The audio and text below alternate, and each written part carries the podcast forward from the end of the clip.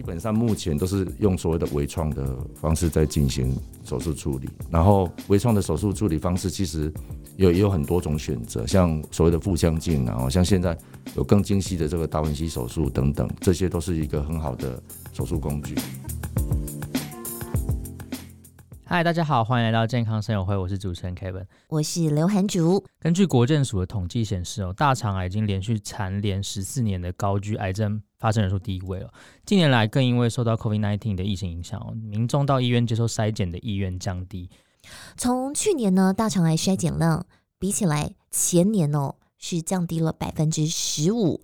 但是啊，大肠癌并不会因为疫情的关系而降低发生几率，反而呢会因为你降低了筛检的意愿和你的这个意识哦，反而让它悄悄的在你身体里呢开始作怪。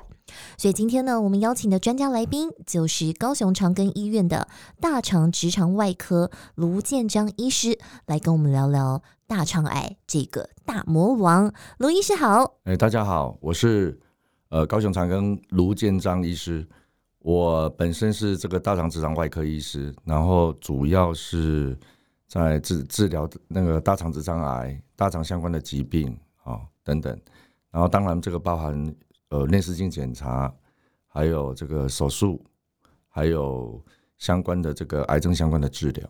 首先哦，大家都知道大肠癌真的是国人健康的第一位杀手，而且呢是蝉联十四年了啦。为什么国人罹患大肠癌的人数是逐年上升？跟我们的什么因素最有关？是不是因为台湾人都太爱吃小吃，太爱吃炸的？呃，事实上哈、哦。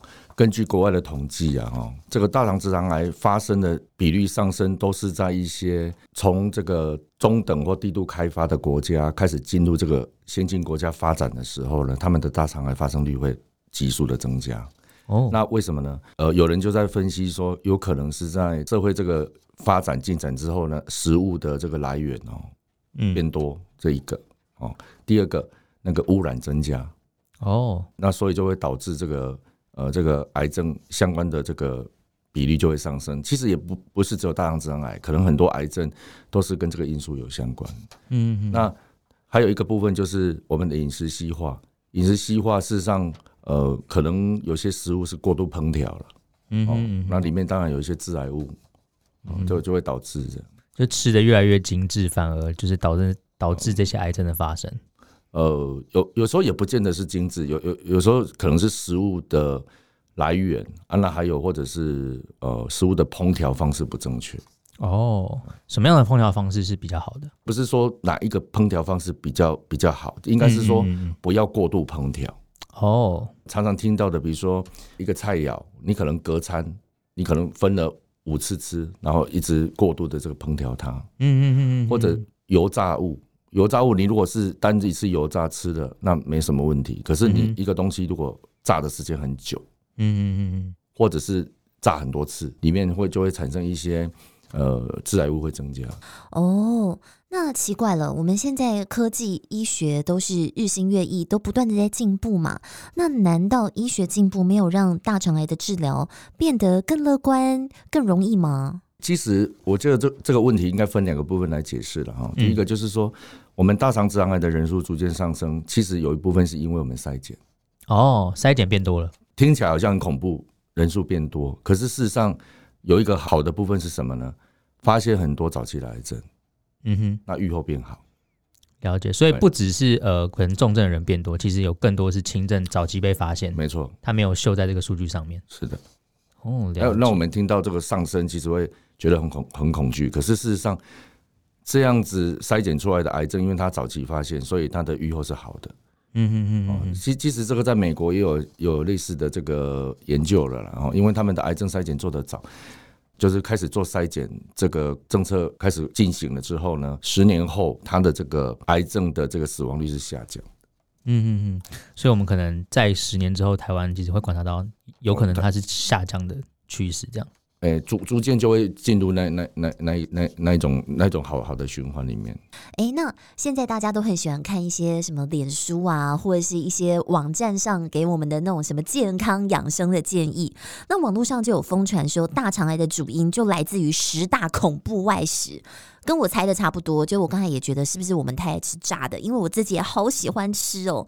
那医生，你是怎么看这个十大恐怖外食它的正确跟参考价值？而且啊，像我自己，我个人最爱吃的台湾小吃就是咸酥鸡跟东山鸭头。我觉得到了晚上，你就是很想吃一些炸的东西来满足自己。而且我曾经有餐厅的朋友跟我说过啊，你做东西不好吃没关系，反正什么东西都丢去炸就对了。所以东山鸭头跟咸酥鸡我真的戒不掉哎，我自己搞不好就是大肠癌的高风险族群哎。台湾哈真的是美食天堂。台湾的什么东西小吃都好吃，网络上也有很多这个呃流传很多的这个相关的资讯啊，说呃吃什么东西，然后像什么咸酥鸡啦，或者是这个奶茶哦等等，然后就会得到呃大肠直肠癌什么等等这些机会。那事实上呢，我得跟大家报告了，事实上很多的文献。并没有去做说你吃什么东西就会得到大肠直肠癌。可是呢，问题应该从另外一个角度去思考它，就是我们人的进食状况本来就要是一个均衡。你不是只有说，如果你每天都吃咸酥鸡当食物，那生病的机会一定很高；如果你每天都吃含糖的饮料吃很多，那生病机会就会就是很高。所以说，这应该从另外一个角度去思考，就是说，你你的食物的选择上，一定不是说什么东西就一定不行，可是应该要均衡。什么叫均衡呢？就是你的这个蔬菜、水果，还有这个呃，比如包含肉类啦或什么哦。那毕竟像刚刚提到的咸酥鸡我这些卤的东西啊，它只是一种烹调方式。当然了，这样的烹烹调方式是不是健康，这个有待商榷。虽然没有人去做过分析研究，可是过度烹调的食物会导致我们这个呃，我们叫多环芳烃，它的比例会增加，它是一种致癌物。你长期吃这类的食物呢，它它产生癌症的比例就会增加。然后含糖食物呢，糖已经被证明，就是说你如果吃比较多糖，那癌症细胞是非常喜欢含糖的东西，它的确会增加这个肿瘤的生长。所以当然，我常常建议这个病人哦，在治疗的时候。都尽量不要吃这个额外再添加糖的食物了。那那可是呢，啊那水果含糖可不可以吃？我想这是自然的，不不是添加这个代糖的食物。我我想天然的糖糖分是没问题的。那讲到如果今天我们真的已经是罹患了大肠癌哦，为什么癌症手术切除它是第一选择？切除肿瘤是最最最最重要的，是不是？大肠直肠癌。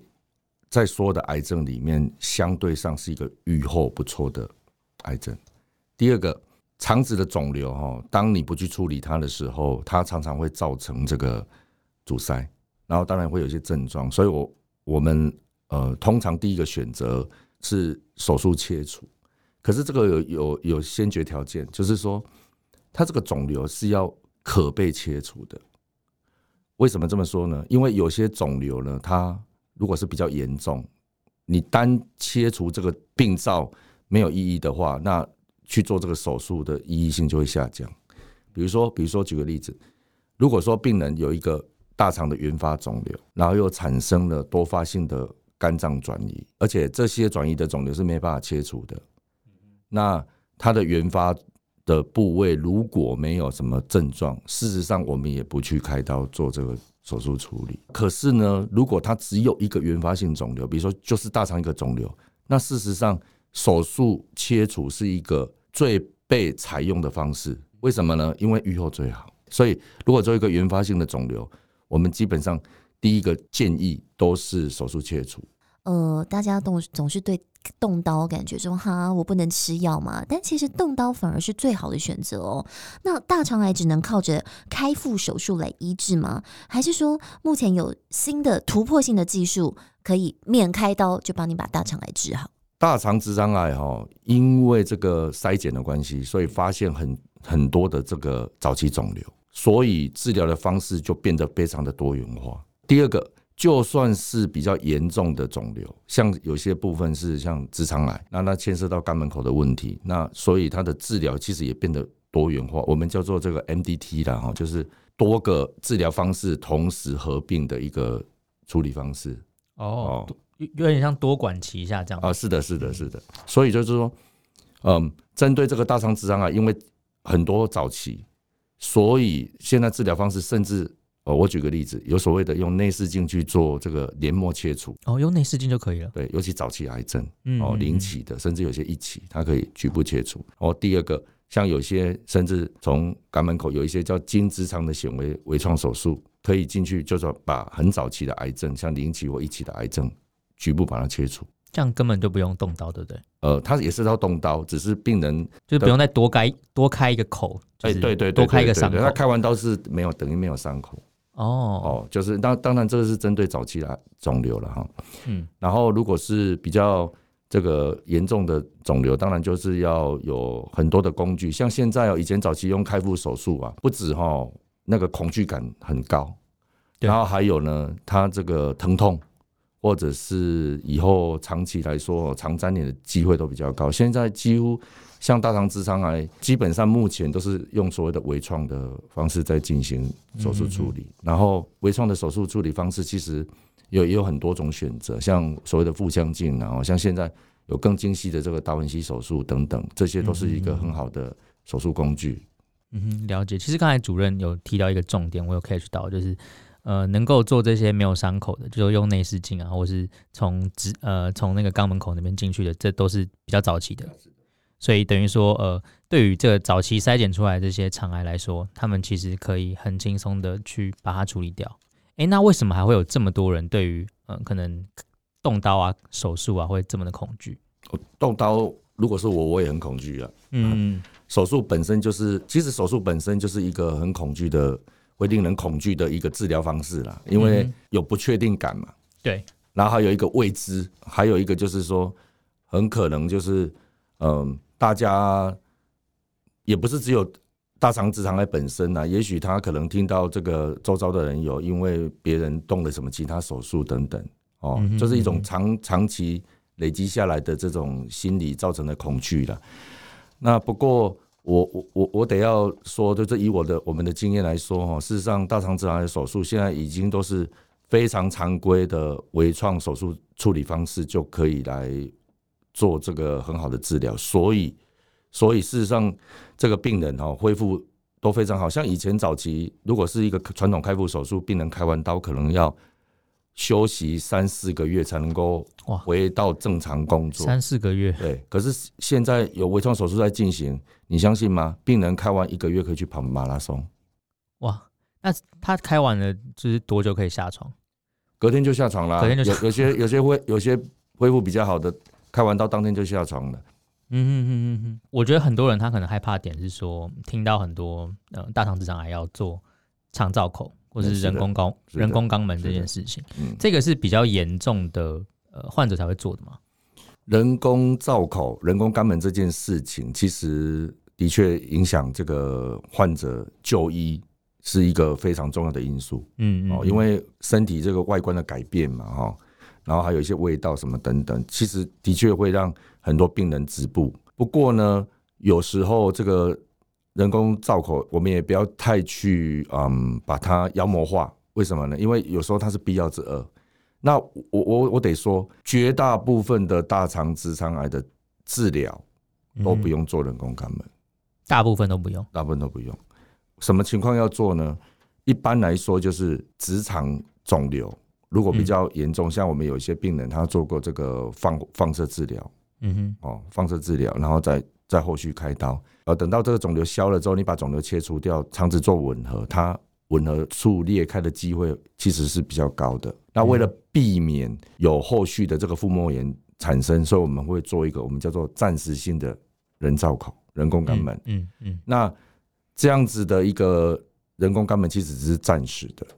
它就是在大概一一些短时间之后就会把它关闭回去，嗯哼。然后以现在来说，真的需要做到永久性的人工肛门的比例其实是很低，非常非常的低。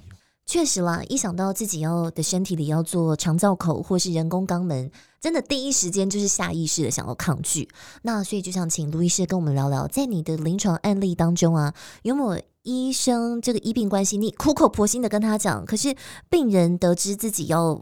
就是做肠造口或人工肛门，就很想拒绝这样的这个让你很印象深刻的案例。很多人其实对疾病本身啊，他他可能信仰啦，或者是他相信的这个治疗方式呃不一样，所以哈，有时候反而逃避了，而而失去了这个治疗的黄金时期。像我印象中一个比较嗯呃记忆比较深刻，也是我们一个。病房的护理师的先生呢、啊？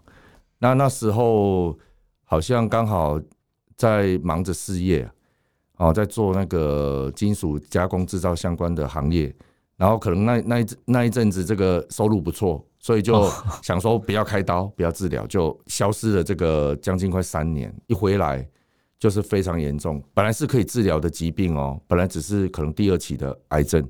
结果下次再出现的时候就变成第四期，所以我觉得这就很可惜。有有时候我们常常在临床上看到这些，我我就会觉得又是年轻人，然后又又这个疾病哈没有按照这个呃好好的治疗方式去去治疗，我就觉得很可惜。哎呀，他这三年他他老婆都没有提醒他要赶快回诊吗？好像两个都忙着在工作，因为消失三年真的蛮久的。那他最后是因为他刚开始可能是有一些征兆嘛，还是他是健康检查？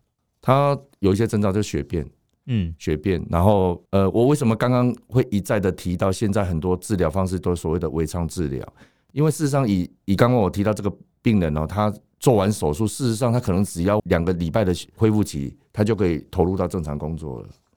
嗯，等于说他几乎不会影响到他的工作。是啊，他他他其实多虑了，他不用，是啊，没错，不用等那么久再回来。是的，是的，没错。哦，那他最后再回来的时候，是因为已经就是就转移到肝脏多发性的转移了。哦，就已经来不及了。对啊，就非常严重，黄疸什么都都出现。嗯嗯嗯。所以呃，如果我说能够开刀、能够进行手术的病人，其实在大肠直肠癌这一块，他反而是比。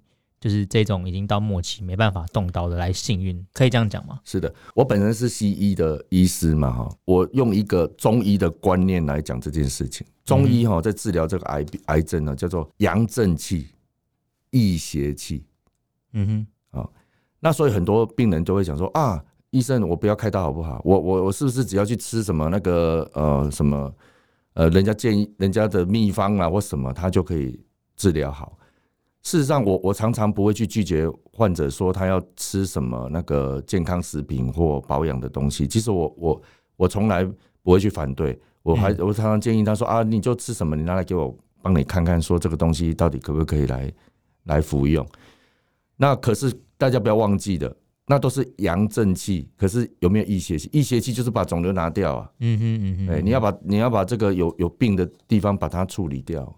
因为它毕竟不是像感冒一样，它就是有一个病灶在那。比如说以化疗来说好了，一般打下去肿瘤会缩小嘛。可是如果你只有一个原发性肿瘤，事实上手术切除这个肿瘤就不见了。嗯，所以这就是最好的标准治疗方式。嗯嗯嗯，就阳正气、益邪气两个都必须要有。是的，了解。呃，会会想要呼吁患者，就是这这一类啦，尤其是可能他。想要一拖再拖这样的人，会想跟他们讲怎样的话？我我是认为说，呃，以大肠直肠癌发展的治疗方式发展到现在啊，事实上都已经是很常规标准化的做法。嗯，这第一个哈。第二个，现在对大肠癌、大肠直肠癌的治疗方式呢，有很多很非常进步的工具，已经跟三四十年前。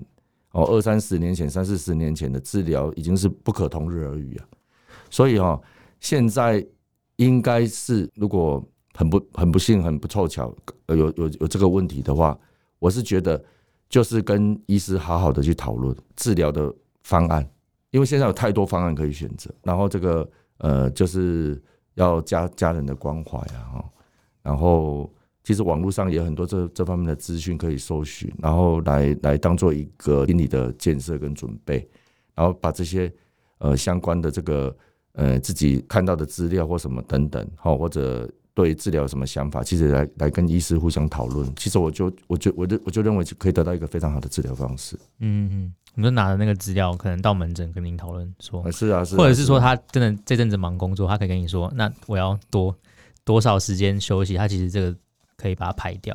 如果他知道说，好，我两个礼拜可能就可以下床，可以回去工作，他可能就不会拖那么久。嗯，呃，我我刚好提到大肠直肠有非常多的治疗方式，所以有每一个案例可能都会有不同的做法。嗯嗯嗯。那我我是觉得可以来跟医师讨论说这个整个治疗的疗程。嗯哼。那还有这个会可能面临到的问题，好，来来讨论。我我觉得这样会对生活规划还有这个疾病治疗的规划会比较完整。好，今天非常谢谢我们大肠癌的权威卢医师来到我们健康声友会哦。其实呢，相信我们忠实的听众朋友都知道，面对疾病啊，就是早期发现、早期治疗，而且呢，好好的去遵守医嘱。特别是大肠癌，它状况是，哎，你越早动手术，越早治疗，反而有机会更早痊愈，去拥有完美的下半生的人生，不会让你呢被这个反复的这些生活啊，还有什么不断的要上厕所所苦哦。那万一肿瘤长大变成癌细胞扩散，影响到无法开刀的话，那可能治疗起来这个难度又会继续再升高了。所以呢，希望我们听众朋友呢都能够很健康，拥有美丽人生。我是刘涵竹，感谢你收听健康声友会，我们下次见喽，拜拜，拜拜，拜拜。